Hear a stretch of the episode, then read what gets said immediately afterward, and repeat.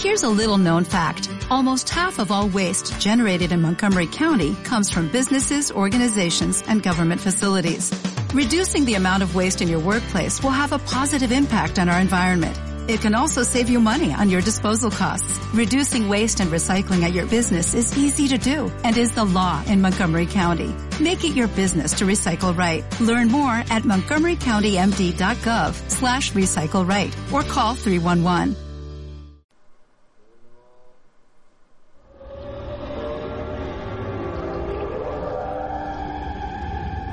Bienvenido a mi morada.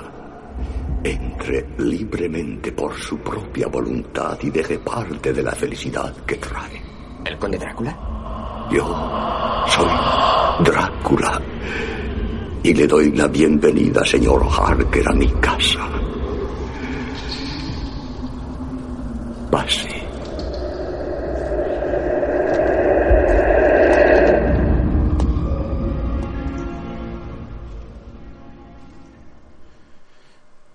Bienvenidos a la segunda temporada de La Noche sin Grises. Empezamos.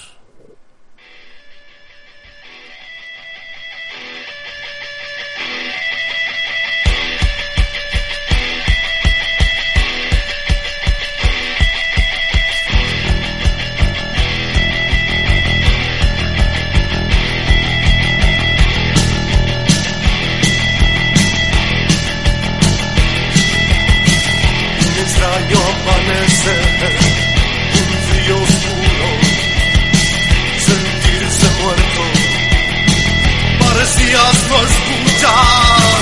Y tu cara, y tu cara, me sentía como el mármol. Me asesinaba, me asesinaba.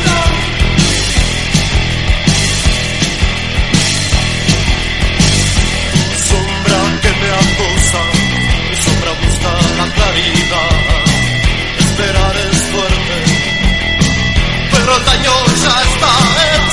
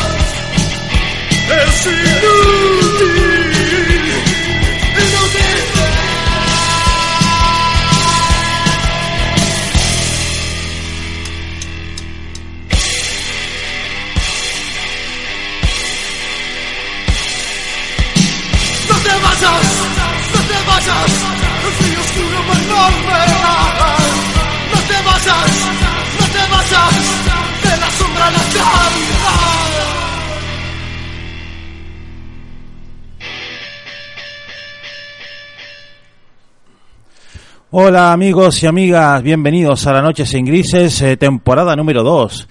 Quien está en los controles, el único, Samuel. Y quien les habla, Alex, le damos la bienvenida a esta segunda temporada de La Noche sin Grises que ha entrado con fuerza, ¿eh? Venimos con fuerza hoy.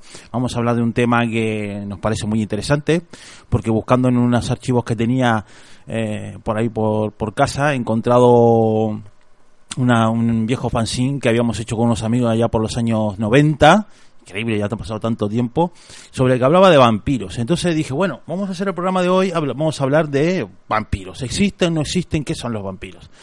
Pues lo vamos a dividir en dos secciones, en dos partes. Vamos a hablar primero del romanticismo gótico, eh, que piensa sobre los vampiros, y luego vamos a una, una parte más científica y, y de historia. Aunque las dos, eh, tengo que decirlo, eh, vienen con, con su parte de historia, porque también el romanticismo gótico eh, tiene su historia y tiene muchos eh, que están a favor de él y muchos retractores, pero bueno, tiene, la mayoría son a favor ya que es una influencia bastante importante entre los siglos XVII y XVIII. Por lo tanto, no debemos ni menospreciar sus argumentos sobre los vampiros. Eh, bueno, Los vampiros, eh, si vamos a lo que es la literatura gótica o vamos a lo que es el romanticismo gótico, los vampiros son hijos de incubos, demonios machos o sucubos, demonios hembras, que engañan a los seres humanos, los reducen para tener relaciones sexuales con ellos y así provocar el nacimiento de más vampiros, engendrando nuevas almas negras. Esto mismo afirma que los vampiros son fáciles de identificar por su notoria palidez sus colmillos extremadamente largos y, encuentran gran placer alimentándose y bebiéndose la sangre.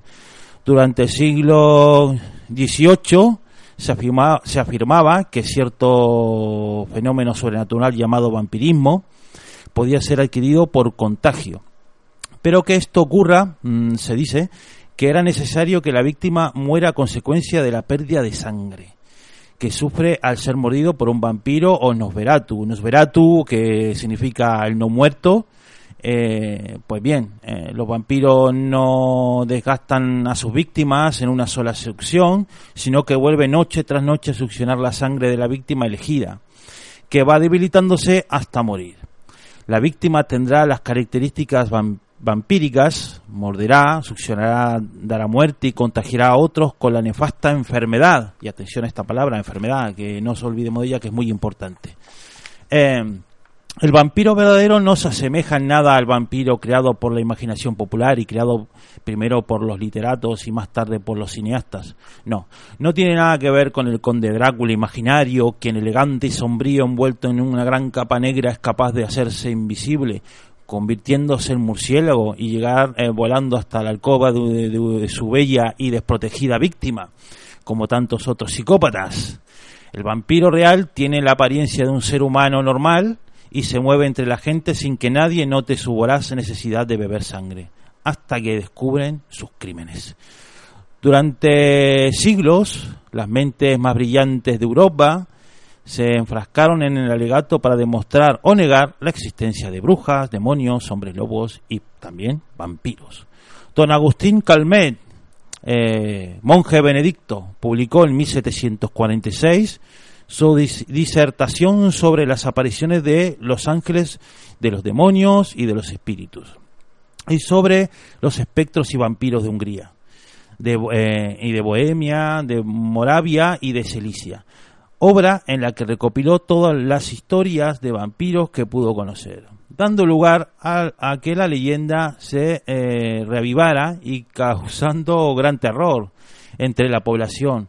Don Agustín, sabio, teólogo historiador, no era un simple recopilador, creía en la existencia de los vampiros y se aseveraba eh, y se aseveraba Dios con un permiso u orden particular les permite regresar por un tiempo a su propio cuerpo, lo cual ha podido comprobarse cuando se les exhuma. Se encuentra el cuerpo entero, la sangre bermeja y fluida y sus miembros ligeros y manejables. El filósofo francés Jean-Jacques Rousseau dijo que si hay un mundo si, si hay en el mundo una historia garantizada y comprobada es la de los vampiros. El objetivo principal de los ritos de enterramiento en casi todas las culturas es tomar medidas necesarias para evitar que los difuntos vuelvan al mundo convertidos, por ejemplo, en vampiros. Desde épocas muy antiguas se creía que el hedor del vampiro era el heraldo y compañero de la peste. Curiosamente, tanto el vampiro como las epidemias asolaron con igual furor el sudeste de Europa a finales del siglo XVII y principios del siglo XVIII. Durante estos siglos Europa se vio asolada por la peste que causaron estragos en la población. Hoy se hablaría de enfermedades causadas por gérmenes o virus, pero entonces los males se le, se le culparon a los vampiros. El pueblo aterrado y dispuesto a defenderse del mal profanaba las tumbas, clavos, estacas y los cadáveres y, cogían y los degollaban, para terminar quemándolos y ah, esparciendo, esparciendo las cenizas de todos aquellos que halló incorruptos en que sabrá disculparme por no acompañarme. Pero yo ya he cenado y jamás bebo vino. El mito, sí, el mito del miedo a la muerte, a los muertos, han surgido mitos y leyendas que llegan a tomarse por hechos reales en la mente fantasiosa de gran parte de la humanidad. Muchos creen que los muertos pueden regresar al mundo de los vivos, pero los espectros rara vez son percibidos como seres amigables, ángeles de la guarda, apariciones divinas. Se desconfía de aquel que ya cruzó la frontera hacia el más allá y se le teme, como un enemigo que viene a hacernos el mal. De todos, estos, de todos esos muertos que regresan, el más terrible es el vampiro, figura siniestra que vuelve para saciarse con la sangre de inocentes. Cuando autores como el filósofo y, y Flemón de Talleres eh, escribieron perdón, sobre el tema vampírico y, la, y la, en la Grecia del año segundo se creía que el espíritu del muerto quien abandonaba la tumba dejando atrás el cuerpo incorrupto era el fantasma quien ocupaba la sangre y luego se transfundía, se transfundía en el cadáver. Al ir creciendo el mito durante los siglos XVI y XIX, entre XVI y XIX, se estableció la creencia de que el cuerpo del vampiro abandonaba la tumba para saciar sus apetitos. En la mitología del vampiro intervienen algunos elementos de la realidad, la existencia de enfermos mentales a quienes gusta beber sangre humana y que matan para satisfacer su necesidad. Dio a pie a la creencia de que se trataba de un cuerpo poseído por el demonio. En pocas palabras, en, perdón, en épocas en que la ciencia no conocía los mecanismos de la mente ni las enfermedades del cuerpo, era difícil atribuir cualquier anomalía a los artificios del demonio. Otra realidad es que a veces solía enterrarse a personas vivas, creyéndolas muertas. Sí, por alguna razón eh, o circunstancia se les sumaba, eran común encontrarlas con la mortaja rota, eh, posiciones, posiciones extrañas, con manchas, eh, con manchas de sangre y los rasgos descompuestos. Todo ello no se relacionaba con la lucha de la persona por salir de la tumba. Eh, por reacción natural, sino que se atribuía a poderes maléficos. No se sabía entonces que la eh, catalepsia y otras enfermedades podían ocasionar una apariencia de muerte cuando aún no la hay. Algunos de estos enfermos despertaban antes de ser enterrados y de, ninguno se sabe que haya eh, sido vampiro. Dice el mito que el cuerpo del vampiro no se corrompe, por lo que resulta difícil identificarlo. Sin embargo, hay cuerpos que no se eh, corrompen debido a la calidad de la tierra en que fueron sepultados, o que en, un invierno especialmente largo y frío la tierra se conserva helada y en los cuerpos también. ¿Un antepasado? Veo cierto parecido. La Orden de los Dracul es un dragón una antigua sociedad que comprometía a mis antecesores a defender a la Iglesia contra todos los enemigos de Cristo. Esa relación no fue enteramente venturosa. Oh, sí. Esto no es cosa de risa. Y eso por la parte gótica, como dije, en la parte de, de, perdón, en la parte de lo que es la mitología y la parte de ese romanticismo gótico aparece el vampiro constantemente, vampiros, hombres lobos y aquel hombre dramático, pero también tenía parte de historia, ¿no? Aquellos pensadores, escritores y algunos filósofos que seguían eh, con mucho interés lo que eran los vampiros. Pero ahora nos vamos a la parte también científica y verán que tienen muchas coincidencias con lo que hace un momento acababa de decir. ¿eh? Porque los vampiros son tema predilecto de, predilecto de libros, películas y disfraces de, Halloween, pero durante el siglo fueron chivos expiatorios de las enfermedades. Como dijimos, mm, muchas coincidencias en lo que tiene que ver en la parte eh, gótica de explicación de lo que son vampiros. Las características de los vampiros modernos están bastante bien definidas. Tienen colmillo, beben sangre humana y no se reflejan en el espejo. Eso tal cual. Podemos ahuyentarlos con ajo o matarlos atravesándole el corazón con una estaca. Algunos son aristócratas que viven en castillos, como el famoso y el grandísimo conde Drácula. Pero los vampiros no surgieron con una definición tan clara. Los estudiosos opinan que la concepción moderna de estos monstruos de la noche de brujas evolucionó de diversas creencias tradicionales establecidas en toda Europa Dichas creencias partían del temor de que los muertos, una vez enterrados, podían seguir dañando a los pipos. Estas, esas leyendas, eh, perdón, esas leyendas comúnmente se debían a la falta de conocimiento de la descomposición del cuerpo. Sucede que al, eh, al contraerse la piel, los dientes y las uñas del cadáver parecen alargarse. A la vez que los órganos internos se descomponen, un líquido de purga oscuro puede escapar por la nariz y la boca. La gente que no conoce este proceso eh, interpretaría que ese líquido era sangre y podría eh, creer que el cadáver había estado bebiendo de los vivos.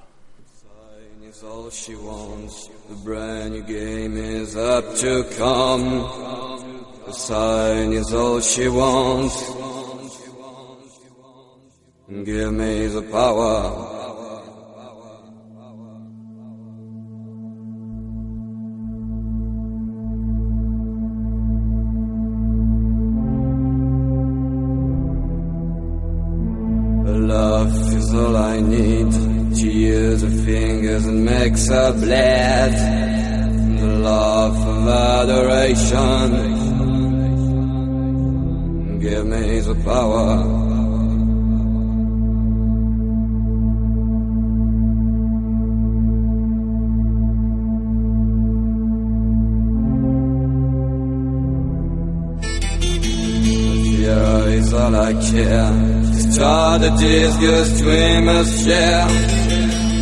State no salvation. Give me the power.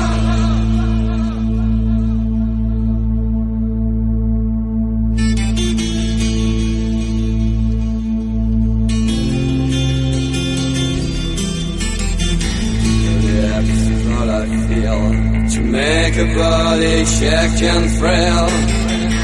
Of the dagger's power.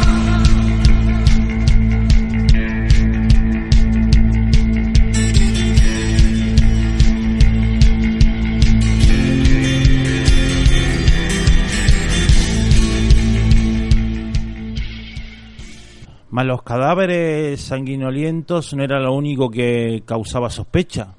Antes de, de entender cómo se diseminaban ciertas enfermedades, la gente imaginaba que los vampiros eran las fuerzas ocultas que devastaban lentamente sus comunidades.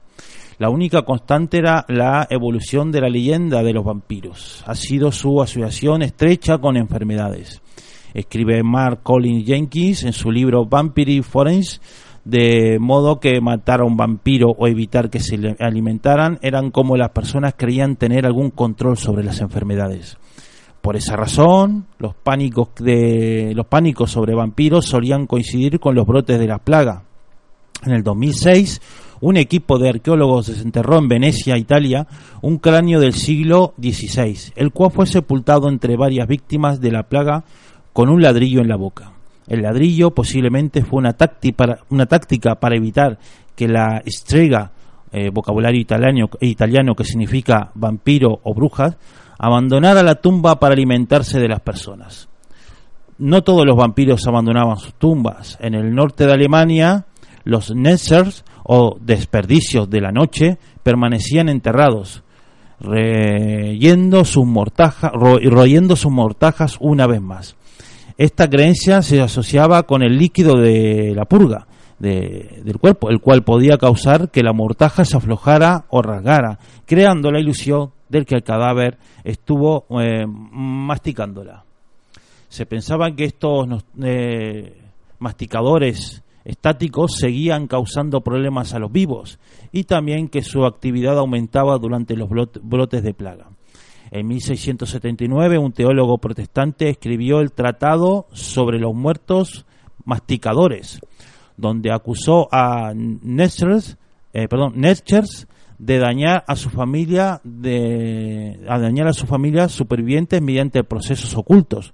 Propuso que para detenerlos había que exhumar los cuerpos y llenar su boca con tierra y, y tal vez con una piedra o moneda solo para asegurarse. Según el autor de este libro, del tratado, el cadáver moriría de inanición y eh, se perdía la capacidad de masticar.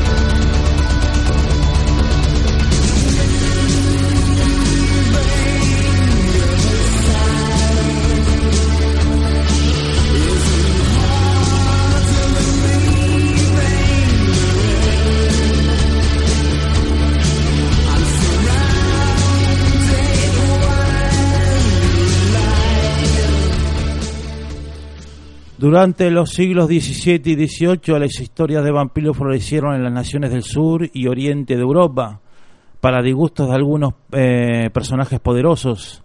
Hacia el mediado de los siglos XVII, el Papa Benedicto eh, eh, Benedicto XIV declaró que los vampiros eran ficciones falaces de las fantasías humanas y la reina de Habsburgo, María Teresa, condenó las creencias sobre vampiros como supersticiones y fraudes. Pese a ello, los esfuerzos antivampíricos continuaron lo más continuaron. Lo más sorprendente es que la el mayor pánico de vampiro ocurrió en Nueva Inglaterra, Estados Unidos, a fines del siglo XIX dos siglos después de los juicios de las brujas de Salem.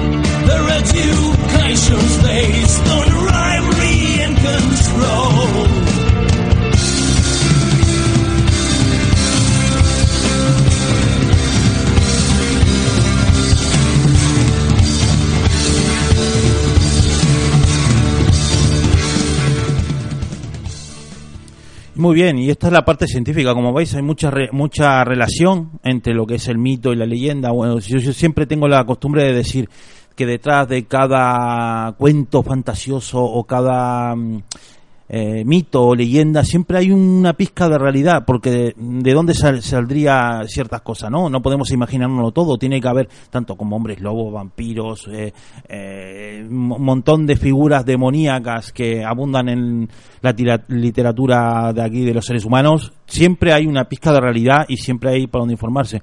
Como hablamos del principio, del famoso Drácula, el conde Drácula, ese eh, el vampiro por excelencia. Eh, tengo aquí un que me he bajado de internet, una parte de dónde fue creado, y tenemos que deberle a todo lo que es el mito de Drácula a una, sola persona, creo yo. Ese es Bram Stoker. Eh, Drácula de 1897 de Bram Stoker fue su creación literaria más reconocida, en la cual realzó los matices del vampirismo y la cual pasó a ser una obra literaria transmitida a través de los años. Es una historia ficticia basada, según algunas fuentes, en el personaje real del príncipe de Valaquia, Vlad III, nacido como Vlad Draculea, más conocido, como Vlad el Empalador. En rumano sería Vlad Tepes. Para esta novela se llenó de los conocimientos de un erudito orientalista húngaro llamado Arminius Benberi y en varias reuniones, al igual que intercambiando libros e impresiones como con otros escritores, se inspiró en Henry Irving y Frank Lest para fijar el aspecto del conde Drácula. Y la novela refleja la lucha entre el bien y el mal. Eh, eh, Oscar Wilde dijo que ella que esa obra era la obra de terror mejor escrita de todos los tiempos y también la novela eh, más hermosa jamás escrita. Además, la obra recibió elogios de nada más y nada menos que Arthur Conan Doyle, que por aquel entonces ya escribía lo que era Sherlock Holmes y, un montón de, películas policíacas y, por, cierto, eh, condecorado por la reina de Inglaterra, que no sé si es la que está ahora, porque esa mujer sigue viva todavía. Cuidado, no sería un vampiro ella también. no sería un vampiro ella también, porque la verdad que tiene muchos años ya. Bueno, amigos, eh, como venía diciendo, los vampiros sí, al parecer, un poco sí existen, un poco no, pero tenemos la maldita costumbre de siempre decir como que esto es un vampiro, esto no vale. Así que por mi parte les digo, muchas gracias por asistir a este primer programa de la segunda temporada de La Noche sin Grises y los esperamos en el próximo capítulo.